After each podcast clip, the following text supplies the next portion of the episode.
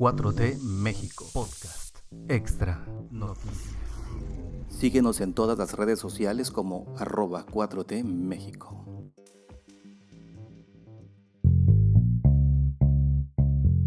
Martes primero de marzo de 2022. Estas son las noticias de 4T México Noticias, el podcast extra de lo que puedes encontrar en este sitio de podcast desde Spotify o desde cualquier lugar donde escuches tus podcasts favoritos. Un día como hoy, primero de marzo, que es el día de la cero discriminación, pero en 1854 es el aniversario de la proclamación del Plan de Ayutla. La bandera nacional se iza a toda asta. Yo soy Mario Alfonso y las noticias para hoy son... AMLO dice hay mentiras en el manejo de la información sobre la intervención de Rusia a Ucrania. El presidente mexicano Andrés Manuel López Obrador reconoció que existe mucha desinformación en torno al conflicto que actualmente se vive en Europa del Este tras la intervención militar de Rusia a Ucrania.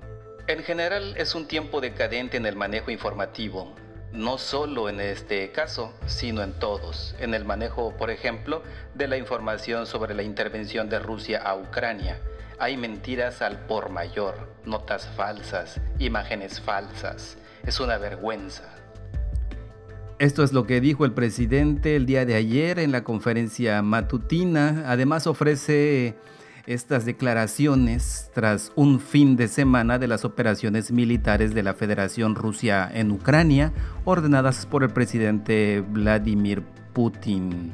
Es impresionante cómo desinformaron algunos medios de comunicación. Se atrevieron a hacerlo pese a que aquí dimos a conocer una postura condenando la intervención aclarando que nosotros no podemos quedarnos callados cuando se trata de intervenciones, porque a nosotros nos han invadido. Primero fueron los españoles, que establecieron un sistema colonial que se mantiene tres siglos. De igual forma, destacó las intervenciones en México ejecutadas por Francia y Estados Unidos durante el siglo XIX. Nos quitan la mitad del territorio, es un zarpazo y luego fue Francia, que en ese entonces era el ejército más poderoso del mundo. Napoleón III envió 27 mil soldados franceses aquí, a México, y con el apoyo de los conservadores impusieron a un emperador, a Maximiliano. Sin ahondar más en los detalles, el presidente López Obrador lamentó que los medios de comunicación no tengan el debido cuidado en difundir información verídica sobre diversos asuntos a nivel nacional y a nivel internacional. Además dijo que no podemos aceptar invasiones de Rusia a Ucrania, ni de China a otro país, ni de Estados Unidos a otro país. No a las invasiones, dijo el presidente Andrés Manuel López Obrador, y sí al respeto de la soberanía y la independencia de los pueblos. AMLO en la conferencia mañanera aclara que el video de Putin condenando a México es falso.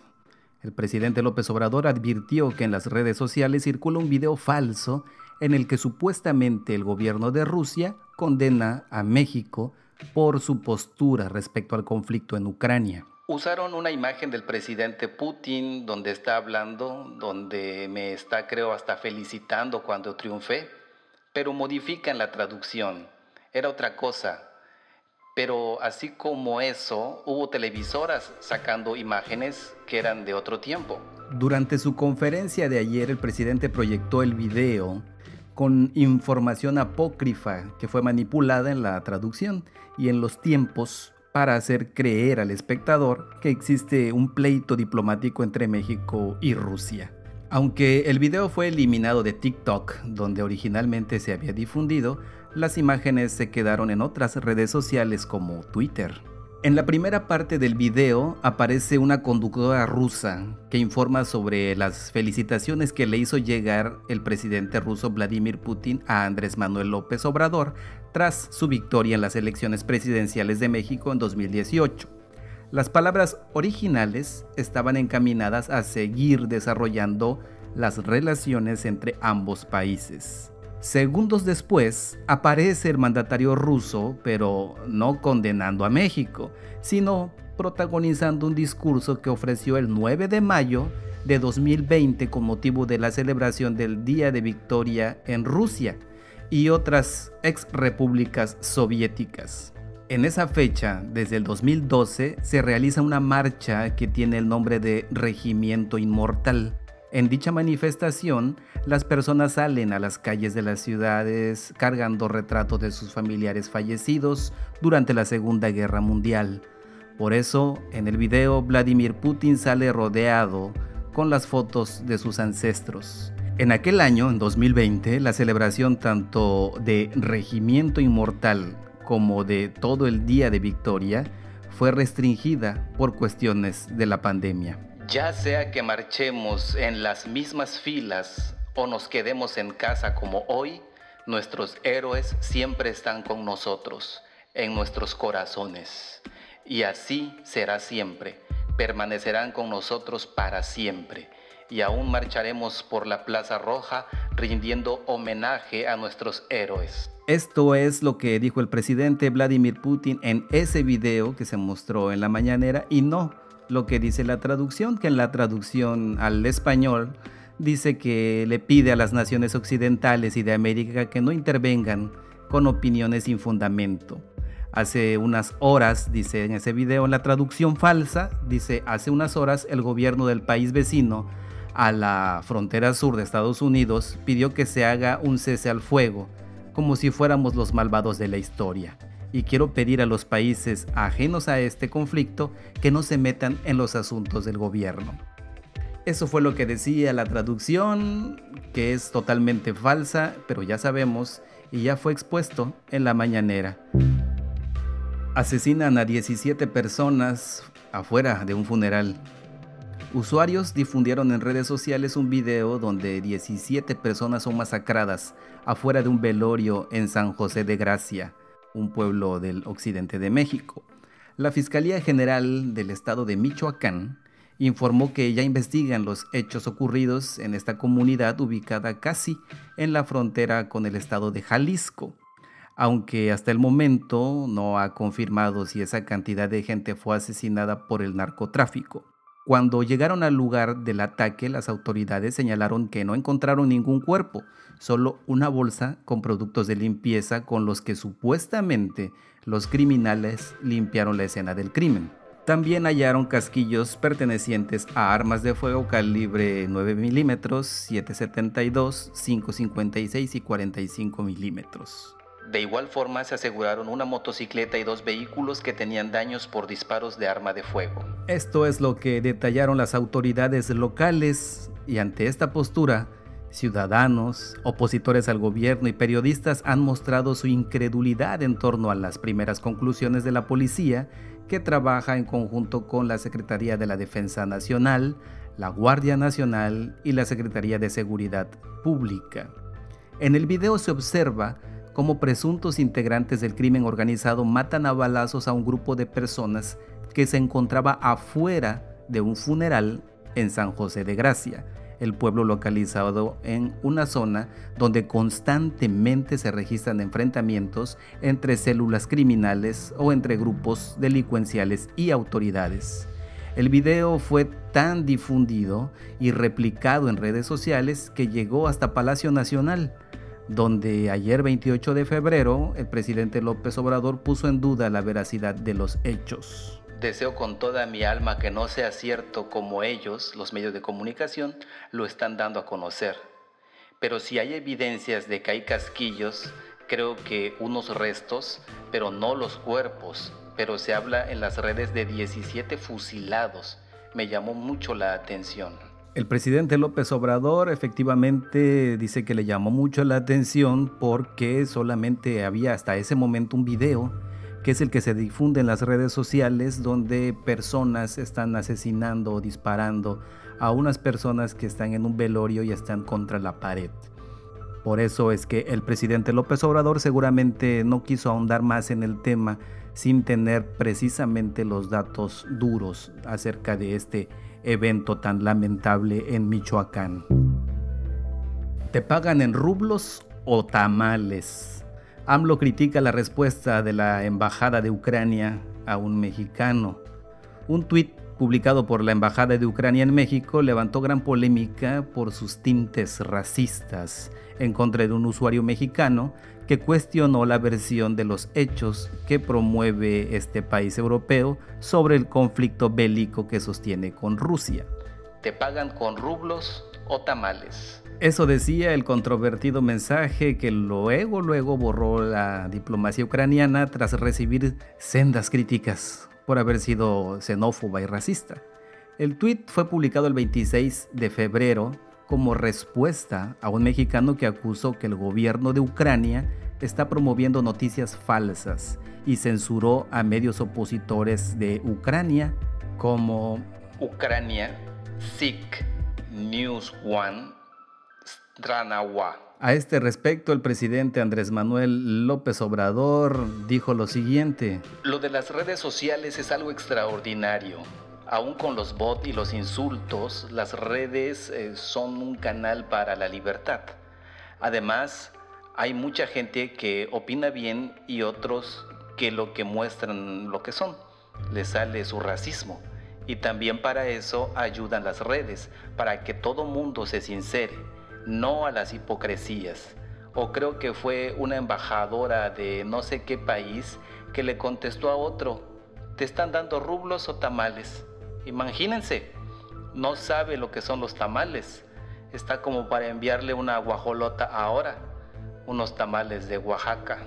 Esto sucedió después de una larga discusión de tweets. La embajada ucraniana en México ya le respondió y lo que decía el tweet era, Sigues sin reaccionar ni responder a nuestra propuesta y sigues difundiendo propaganda rusa sin nunca haber visitado Ucrania. Entonces tenemos una pregunta para ti. Señor periodista, ¿te pagan en rublos o en tamales? Tras varias horas, el tweet fue eliminado de las redes sociales, sin embargo varias personas tomaron pantallazo o screenshot del mensaje para difundirlo. Y eso lo podemos ver y aún lo podemos observar en distintos tweets donde las personas rescataron esto. La persona ofendida por la embajada de Ucrania es Gabriel Infante, quien en su descripción pública de perfil indica que es periodista y que trabajó para el toque RNW Media. El mismo Infante también lamentó la respuesta de los diplomáticos ucranianos. Al ver lo poco diplomáticos y serios que son, no veo el sentido en conversar con ustedes. Con los tamales no. La respuesta de los mexicanos al polémico tuit de la Embajada de Ucrania. Luego de lo que hablamos, que la Embajada ucraniana diera una polémica respuesta a un periodista mexicano en donde le cuestionó si ganaba en rublos o en tamales, pues usuarios de las redes sociales reaccionaron ante el comentario. La polémica, la cual llegó incluso al, Palacio Nacional en la conferencia del presidente López Obrador, comenzó luego de que un periodista mexicano cuestionara la versión de los hechos que promueve Ucrania sobre el conflicto que mantiene con Rusia, a lo que la representación de dicho país europeo en territorio mexicano le preguntó, ¿te pagan en rublos o en tamales? Ante ello, los usuarios mexicanos en redes sociales no dejaron de reaccionar para defender uno de los platillos típicos del país cuya gastronomía es considerada como patrimonio inmaterial de la humanidad por la Organización de las Naciones Unidas para la Educación, la Ciencia y la Cultura, la UNESCO. De hecho, la respuesta que dio esta embajada pues fue comentada hasta por el propio presidente López Obrador, que le dijo que no tiene ni idea de lo que son los tamales está como para mandarle una guajolota, unos chanchamitos o unos tamales de Oaxaca. Esto comentó el presidente de forma irónica y entre los usuarios pues vimos varios tipos de reacciones y entre ellas tenemos estas. Esto es inadmisible. Una embajada en México no puede agredir así a un periodista. Es inadmisible que ejerzan clasismo y racismo contra los mexicanos. Es terrible eso de te pagan en rublos o en tamales. exigimos a la Embajada de Ucrania en México una sentida disculpa y respeto. La Embajada de Ucrania en México usó los tamales para hacer un insulto racista. Grave error. Todo México cuando alguien habla mal de los tamales. Hashtag con los tamales no. Ya me vi en la quincena. Selecciona un método de pago. Visa, Mastercard, American Express o tamales. Así es que el buen humor de los mexicanos en redes sociales, los mexicanos y mexicanas de verdad y no los bots, pues manifestándose en contra de este clasismo, de este racismo por la comida más deliciosa del planeta. No vamos a cerrar el país, dice AMLO, al hablar sobre la política de refugiados ante conflicto en Ucrania. El presidente Andrés Manuel López Obrador anticipó que el país no cerrará sus fronteras a ninguna persona, cualquiera que sea su nacionalidad. Ante el conflicto bélico que actualmente se vive en Ucrania, el gobierno mexicano se mantendrá solidario con todas las partes, en concordancia con política exterior que siempre ha practicado. Durante la conferencia de ayer 28 de febrero, López Obrador enfatizó la larga tradición que tiene México como país que acoge a refugiados y desplazados por guerra y dictaduras, como cuando comenzó el régimen de Francisco Franco en España en 1939 o la llegada al poder de Augusto Pinochet en Chile en 1974. México es un territorio, un país que protege, que cuida a refugiados, a perseguidos, a gente que busca salvarse frente a la guerra y a las confrontaciones. No vamos a cerrar el país. Esto es lo que aseguró el presidente López Obrador. Además, eh, dijo ayer el secretario de Turismo, Miguel Torruco, dio a conocer que hay una relación con una aerolínea rusa y lo empezaron a atacar en redes sociales pues que se sepa que nosotros no nos vamos a cerrar a ningún país. Esas fueron las declaraciones que dijo el presidente López Obrador acerca de lo que se publicó en las redes sociales del secretario de Turismo Miguel Torruco, que fue criticado por tener eh, una comunicación directa con la aerolínea rusa Aeroflot para seguir trabajando en el país. Saludo con afecto a nuestros amigos de la prestigiada aerolínea Aeroflot, esperando una pronta conectividad entre las naciones y desde luego a la Ciudad de México. Les recuerdo que el turismo es sinónimo de paz, amistad y comprensión entre los pueblos. Esto es lo que dijo el secretario Miguel Torruco y fue criticado en redes sociales, obviamente por personas del bloque conservador que están esperando una reacción de México en contra de Rusia en contra de Vladimir Putin y en apoyo total a lo que sucedía anteriormente a Estados Unidos, a estar siempre a dispensas, estar siempre por debajo de los Estados Unidos y obedientes a lo que Estados Unidos mande. Pero la política de México ha cambiado, este gobierno ha cambiado esta política de servilismo ante los Estados Unidos, así es que estas personas conservadoras aún quieren que México sea como sucedía en gobiernos anteriores, manifestar el apoyo total al imperialismo yanqui. Discriminan a indígena en un restaurante en la Ciudad de México, solo pudo usar el baño de servicio. Una mujer otomí fue víctima de discriminación en Casa Lam, un lugar de la capital mexicana que opera como casa de cultura y restaurante. El encargado de denunciar el acto fue el flautista y compositor mexicano Horacio Franco, uno de los intérpretes de música barroca más reconocidos a nivel internacional. El artista aprovechó la gran cantidad de seguidores que tiene en sus redes sociales para hacer una denuncia pública de la ofensa que recibió una de sus compañeras de quien prefirió no revelar su identidad. Según relató, la mujer indígena intentó pasar a los sanitarios, pero el acceso le fue negado solo por su condición étnica y por ir vestida con una indumentaria típica de su región. Ante esa situación, el personal de Casalam le pidió que mejor ingresara al baño de servicio. ¿Cuánto nos falta en este país para aprender que no se debe discriminar a nadie? Es vergonzoso. Esto dijo Horacio Franco reclamando Horacio Franco ha recibido la medalla Mozart, además que es un activista por los derechos de la comunidad lésbico, gay, bisexual, transgénero y intersexuales. También dijo que su compañera había acudido al lugar, asistió al desayuno en el que también estaba presente un poeta Mardonio Carballo y el politólogo Antonio Atolini. Ambos son integrantes de Morena, el partido que llevó al presidente Obrador al poder. El acto lastimó tanto a la mujer que ésta rompió en llanto, es lo que comentó Franco. Casa Lam es un centro cultural y un restaurante ubicado en la colonia Roma de la Ciudad de México.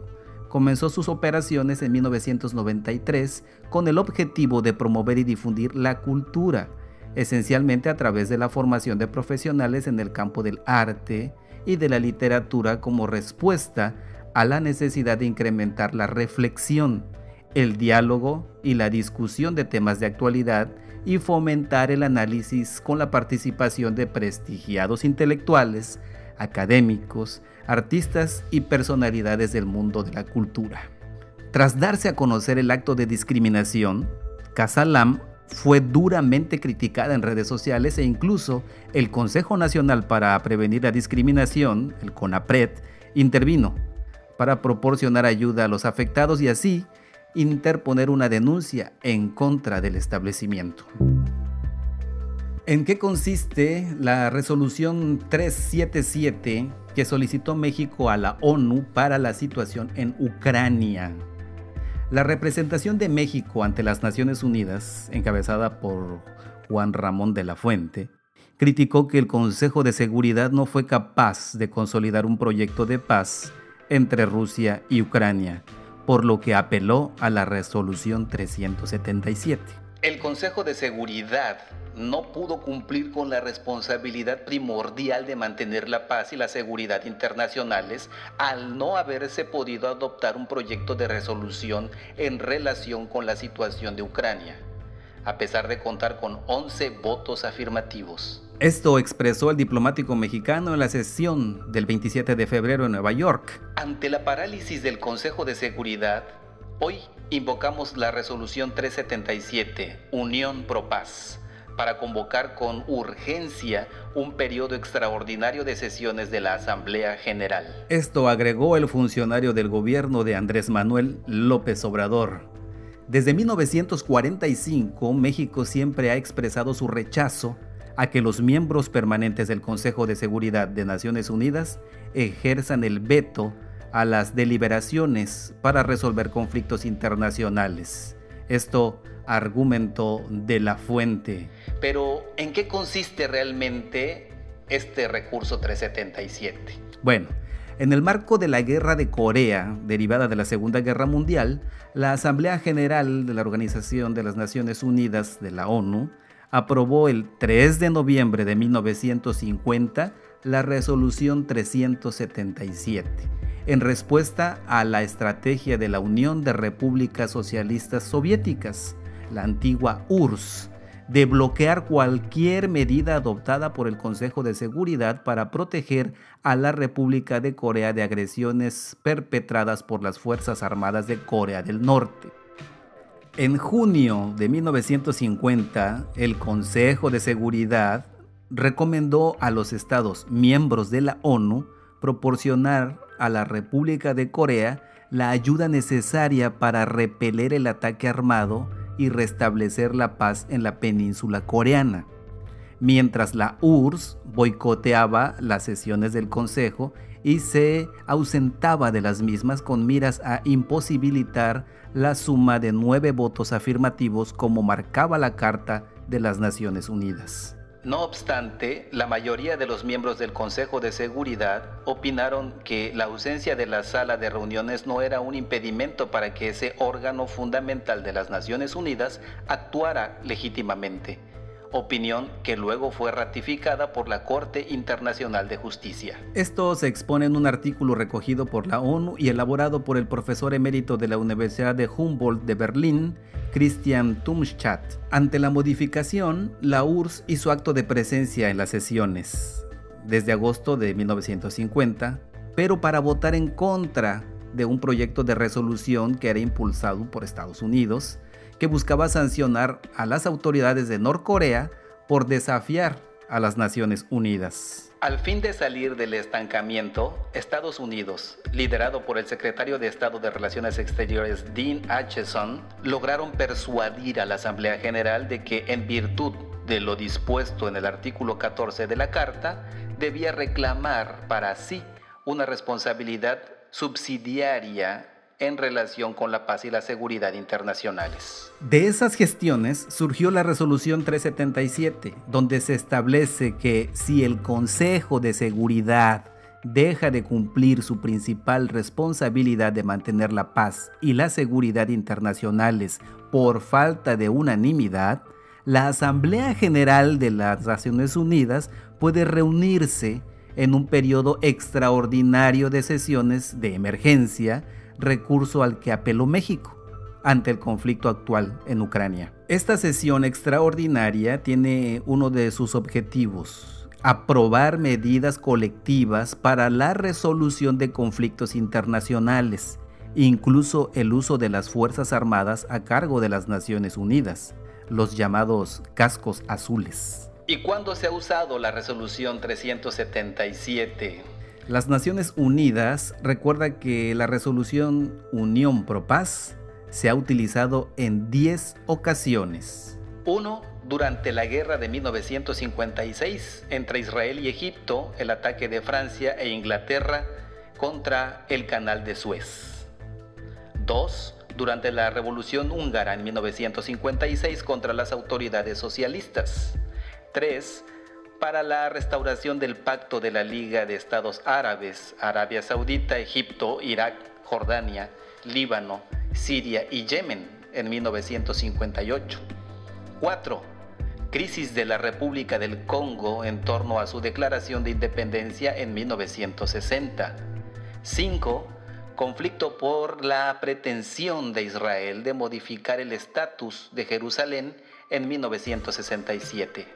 6 conflicto bélico entre India y Pakistán en 1971. 7. Guerra Fría entre Afganistán y la URSS en 1980.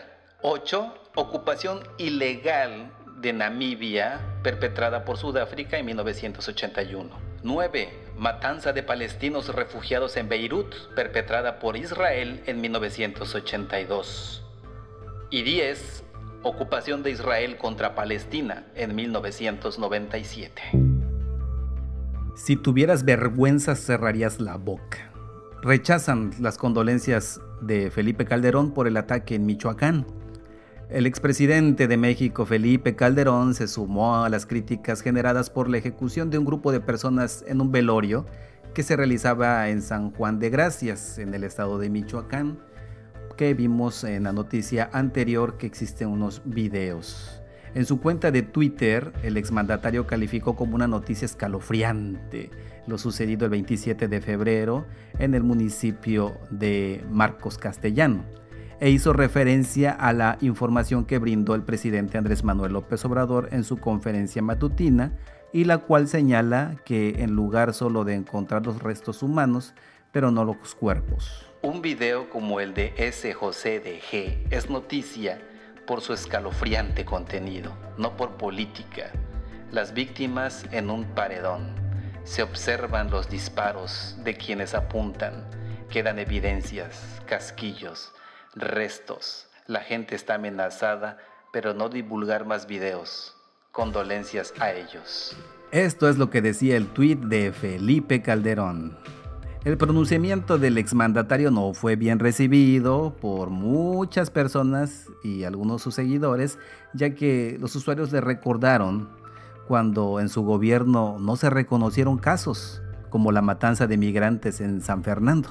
Las fuerzas de seguridad del país están rebasadas por las del crimen organizado. Lo ocurrido en tu estado lo confirma, pero tú eres el menos autorizado para hablar de esto. Si tuvieras vergüenza cerrarías la boca. Eres el responsable de la descomposición de la paz de México. Esta fue la respuesta de Jesús Esquivel, usuario de Twitter, y también Edith SM dijo, es el terror al que vive sometida la población en los estados controlados por el narco.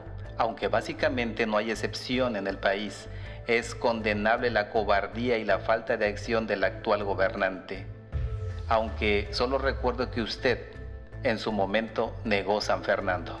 Y otros usuarios también consideraron que parte del problema de violencia en este país es a consecuencia directa de la llamada guerra contra el narco que inició él, Felipe Calderón Hinojosa, en su sexenio, por lo que tildaron a este expresidente de cínico. Gracias a tu narcogobierno en 2006 iniciaste una guerra contra el pueblo mexicano, narco borracho. Esto es lo que puso Renato el internauta y Política Mexicana dijo lo siguiente en un tuit. Miserable Felipe Calderón, te regodeas de tu obra. Los asesinos suelen volver al lugar de su asesinato.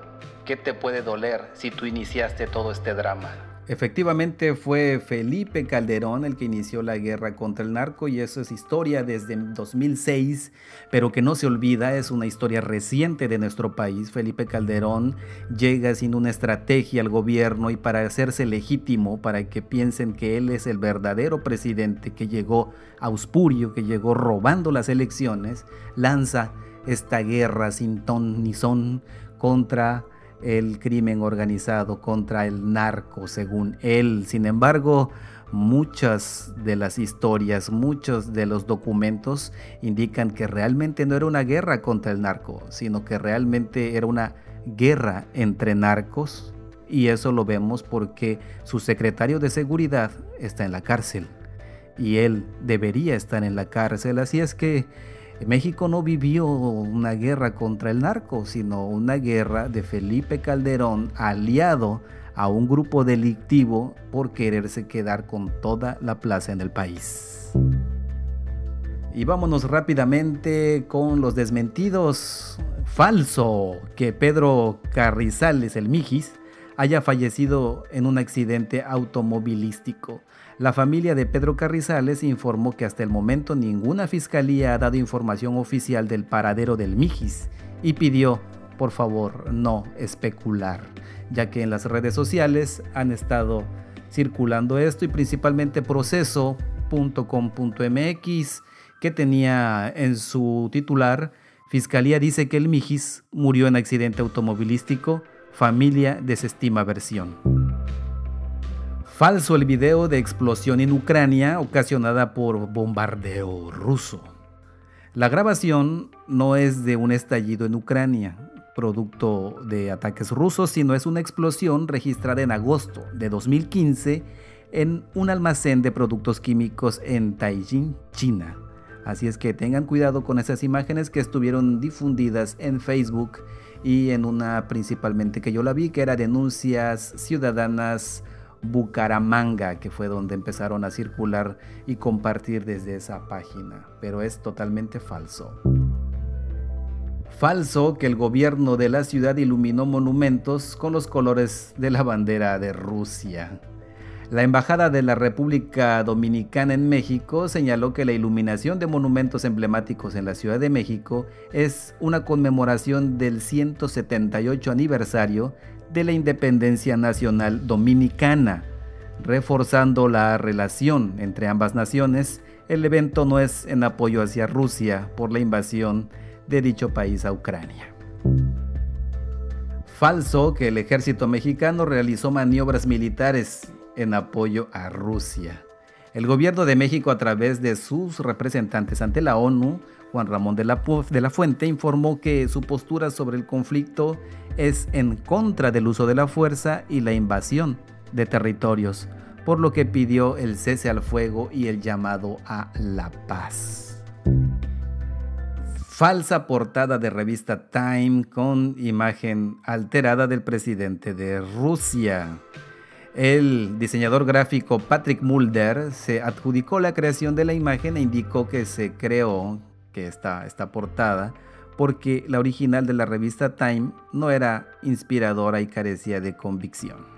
En la portada falsa que está circulando en las redes sociales vemos la imagen de fondo de Vladimir Putin y la revista está rasgada o aparenta estar rasgada y la parte rasgada es la parte de la nariz y boca de Hitler en blanco y negro, pero es totalmente falsa. La Secretaría de Finanzas del Estado de México por sitios falsos de venta de vehículos. La Secretaría de Finanzas del Estado de México alertó a toda la población sobre sitios de Internet en los que se ofrecen vehículos a precios de remate. Reiteró que ninguna de sus dependencias realiza esa actividad.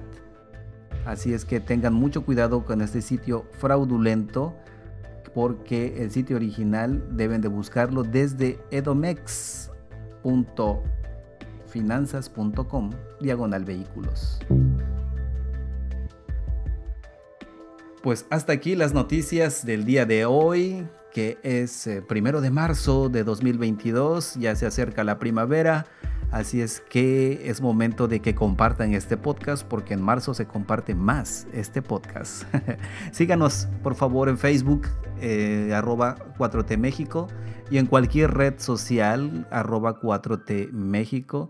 Y por favor compartan este podcast en todas sus redes sociales para que todos sus amigos se enteren de que existe. Y además de eso se van a enterar de las noticias y esas noticias que estamos dando aquí, ustedes saben que siempre son verdad. Este podcast fue publicado por 4T México, producido por Mario Alfonso. No olvides seguirnos en todas las redes sociales como arroba 4T México.